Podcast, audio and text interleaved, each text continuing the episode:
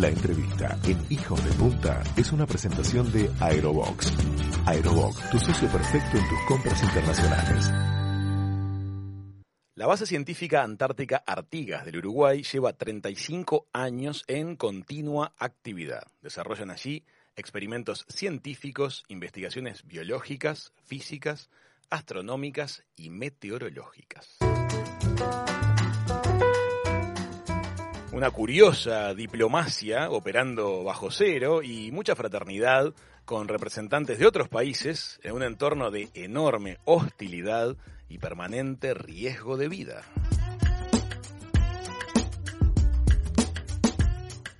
¿Cómo es la vida en una base antártica? ¿Cuáles son las motivaciones y las dificultades de quienes allí nos representan? Vamos a conversar con el jefe de la base uruguaya, el coronel Emilio Ovelar. Bienvenido a Hijos de Punta.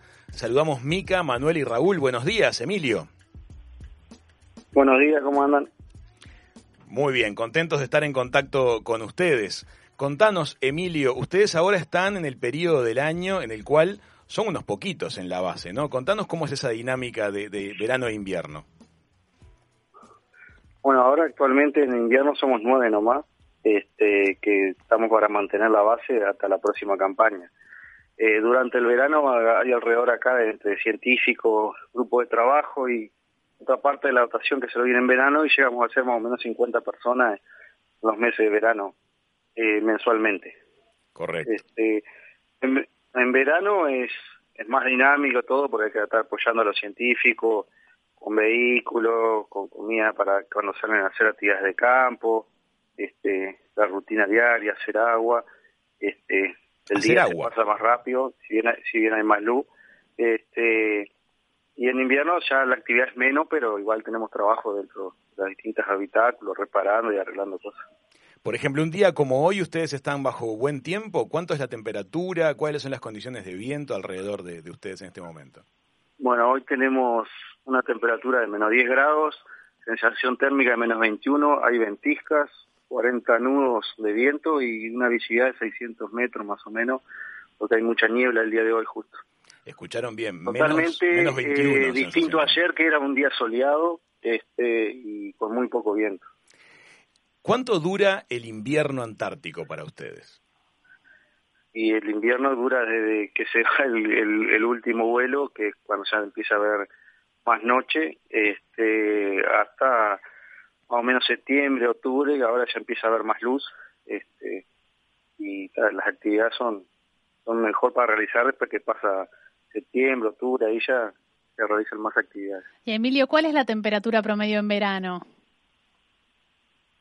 Y en verano menos 3, menos 4, depende si hay viento o no hay viento, porque el viento afecta mucho acá en la, temperatura y las sensaciones térmicas principalmente. fíjate que hoy está en una temperatura baja, pero razonable, y la sensación térmica es menos, 21. Me encanta. bueno, hay muchos proyectos científicos e, en marcha, estuvimos eh, enterándonos acerca de una investigación para por parte de gente de la Facultad de Ciencias para desarrollar una enzima que actúen protectores solares para prevención de cáncer de piel. Hay un proyecto de tratamiento de residuos cloacales, un proyecto de, producción de biocombustibles a menor costo. Este, los científicos, una vez que desarrollan la temporada de verano y hacen sus análisis, se retiran. ¿El personal que hay ahora en la base es puramente militar? Sí, ahora somos todos militares los que estamos acá. Eh, los últimos científicos se fueron el, el 12 de marzo este, que fue la tercera fase, la cuarta se suspendió por el COVID-19. este, ahí fueron los últimos científicos que estuvieron acá. Este, hubieron proyectos de macro y microplástico, de metano en, los distintos lagos que hay en la isla Rey Jorge y en la bahía. Este, y después sacaban distintas muestras de barro para estudiar el oxígeno que hay en el agua. Perfecto. Eh, me da mucha curiosidad la, cotidianeidad de, ustedes en la base. Me imagino que se debe hacer muy, muy largo todo, pero también un espíritu de camaradería fuerte con la gente de las otras bases, ¿verdad? Ustedes están vecinos a la, gente de Chile, están vecinos a la gente de Rusia, ¿algunas más están en Isla Rey Jorge? Sí, nosotros estamos vecinos a la base Frey de, y Fields de, de Chile y la de Linhausen de Rusia, de China y enfrente a nuestra bahía está la base coreana, son las más cercanas. Este, pero el 16 de marzo, cuando vino el protocolo antártico por el COVID-19, que no nos podemos juntar y estamos restringidos a las áreas de la base de cada uno. Salvo casos de emergencia, podemos eh, establecer contacto, pero en este momento no todavía no recibimos órdenes contrarias para para poder contactarnos y juntarnos con, las otras bases. O sea que es un año atípico aún para ustedes, para el mundo atípico, que es el mundo de, de las misiones antárticas, es un año particular porque no están teniendo interacción con la gente de los otros países, que generalmente sí se hace. Sí, la verdad, realmente sí se hace y este año hasta los Juegos de Invierno que se, que se realizan todos los años, este año está, todo suspendido este, y hasta que no recibamos el Tratado Antártico que nos podemos juntar, no, no podemos romper ese protocolo. Ah, pero qué interesante. ¿Y cómo lo están viviendo, este, esta especie de caso de aislación, incluso inusual dentro de lo que es la situación de, de, de, de la aislación antártica? Porque ahora son solo ustedes y chau. Sí, somos nosotros, pero igual, aquí en la base igual tenemos mucho trabajo dentro de los habitáculos, los talleres, que tenemos que arreglar todo para la próxima campaña. Eh, no sé si va a haber proyectos científicos por esto del COVID-19, eso todavía está hablándose a nivel Instituto Antártico, este, pero igual tenemos que dejar todas las habitaciones en condiciones, los vehículos, todo pronto para el caso de que, de que vengan de vuelta científicos. Hace dos años se inauguró un nuevo laboratorio dentro de la base Artigas, ¿verdad? Sí, exacto. El laboratorio es un muy buen laboratorio de primera generación. Este, la verdad que fue muy importante.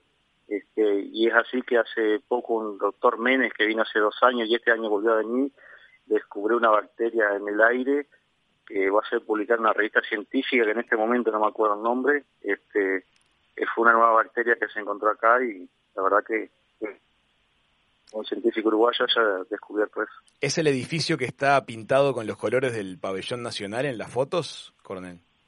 No, no, no. Ese, ese era, ahí había antes un laboratorio chico, pero ahora es otro. El edificio es nuevo totalmente este, y tiene tres laboratorios dentro de todo el habitáculo grande. Así. Este, ahí antes había laboratorio, pero ahora son habitaciones nomás que hay ahí la enfermería. Quisiera que me cuentes un poquito, me aclares un poquito cómo es el asunto de las soberanías sobre el territorio antártico. El Instituto Antártico Uruguayo está compuesto de representantes del Ministerio de Defensa, el de Relaciones Exteriores, el de Medio Ambiente, el de Industria, es un organismo eh, multipartito. Pero contanos cómo es el asunto de la soberanía. La Antártida, ¿a quién le pertenece?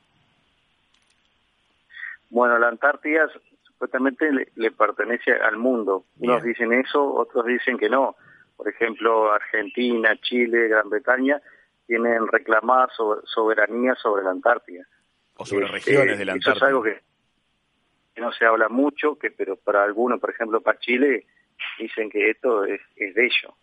Pero hay otros países que no. Entonces hay países importantes como Estados Unidos, Rusia, que que influyen en, que esto siga siendo de todo el mundo y, y, los reclamos de soberanía todavía no, no, no, han tenido lugar y eco en, en, lo que es el Tratado Antártico. El Tratado Antártico es un documento que dispone que la Antártida se va a usar exclusivamente para fines pacíficos y establece un régimen de cooperación e intercambio de información entre los países. O sea que Uruguay administra una porción de territorio, pero no somos eh, propietarios de ese, no somos soberanos sobre ese territorio.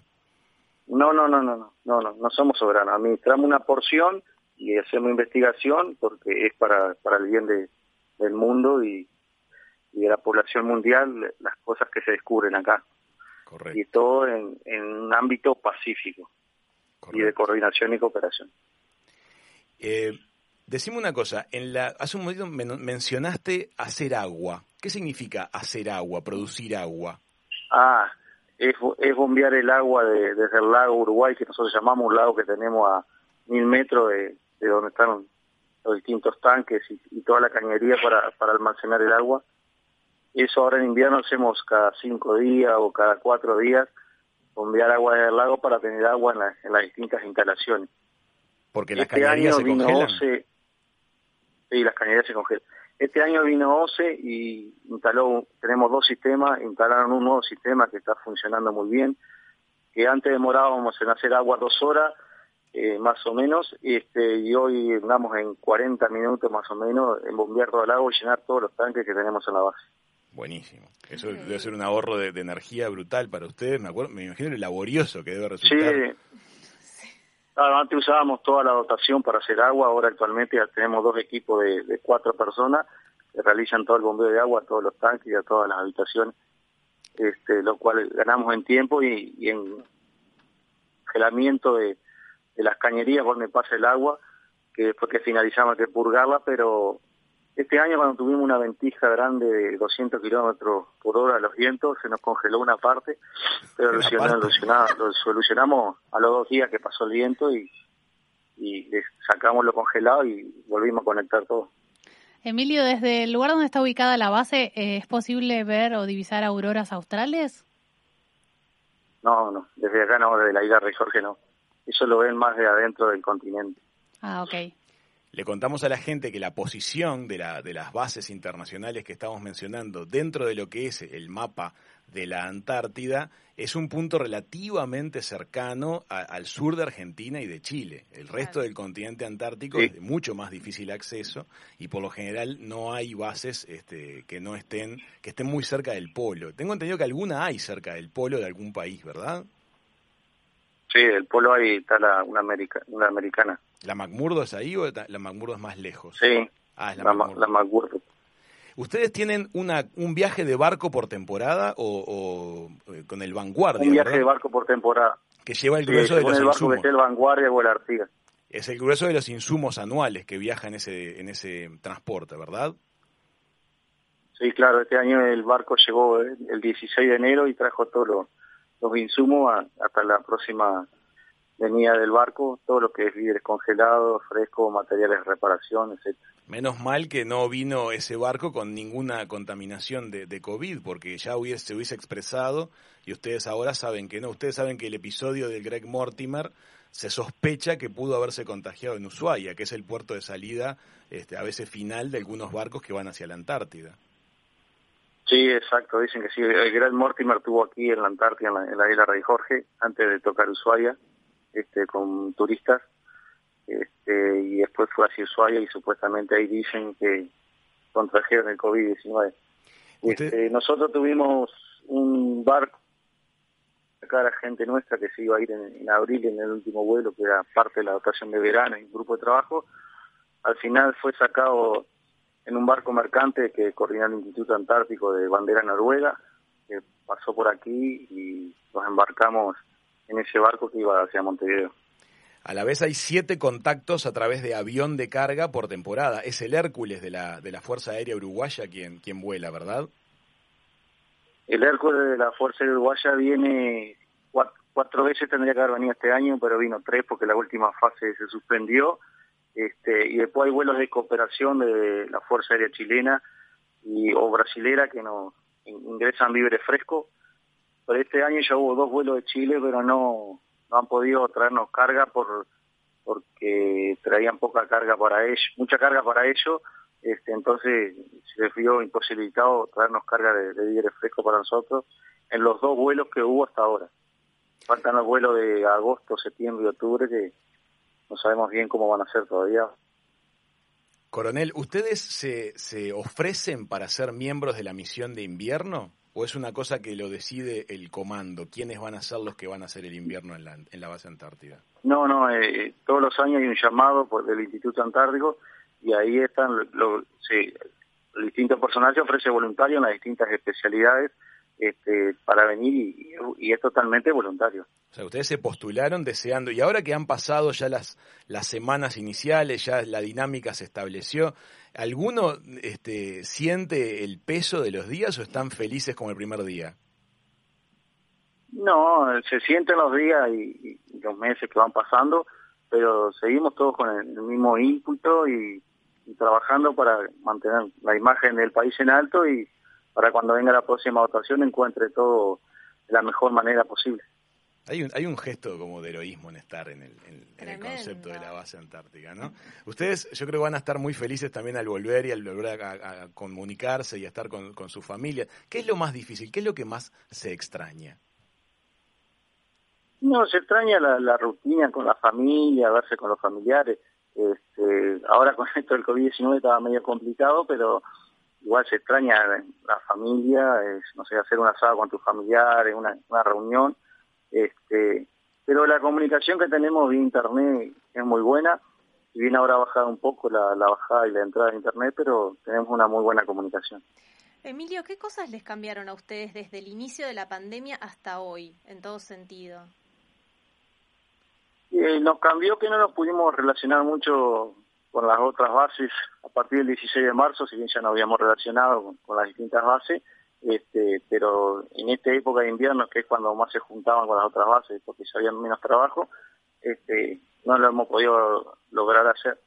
Este, y eso más o menos lo que nos cambió, lo, lo que teníamos pensado, la rutina, las competencias que se hacen, este, y es lo que más nos cambió eh, en esta época del año en invierno. ¿no?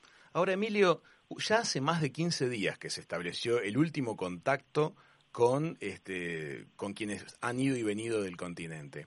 Ninguno de los este, integrantes del equipo de nuestro país, ni de ninguno de los otros países que tienen base en la Antártida, este, tienen COVID, porque ya se hubiera expresado. ¿Por qué no se pueden contactar entre ustedes si ya saben que ninguno de ustedes está contagiado? Sí, no, eh, eso no te lo sabría contestar. Solo yo pedí orden al Instituto Antártico y todavía no, como no hay nada establecido por el Tratado Antártico, este, y estamos todos iguales, todos ansiosos por, por juntarnos, pero como no hemos recibido órdenes del país, ninguno, eh, yo hablo más con Chile y, con Rusia y, y no y no nos hemos podido contactar. Entonces, no podemos romper ese protocolo antártico que hay este, y estamos circundantes de nuestras bases el asado que se viene cuando se defina que ya era obvio que se podían reunir entre ustedes.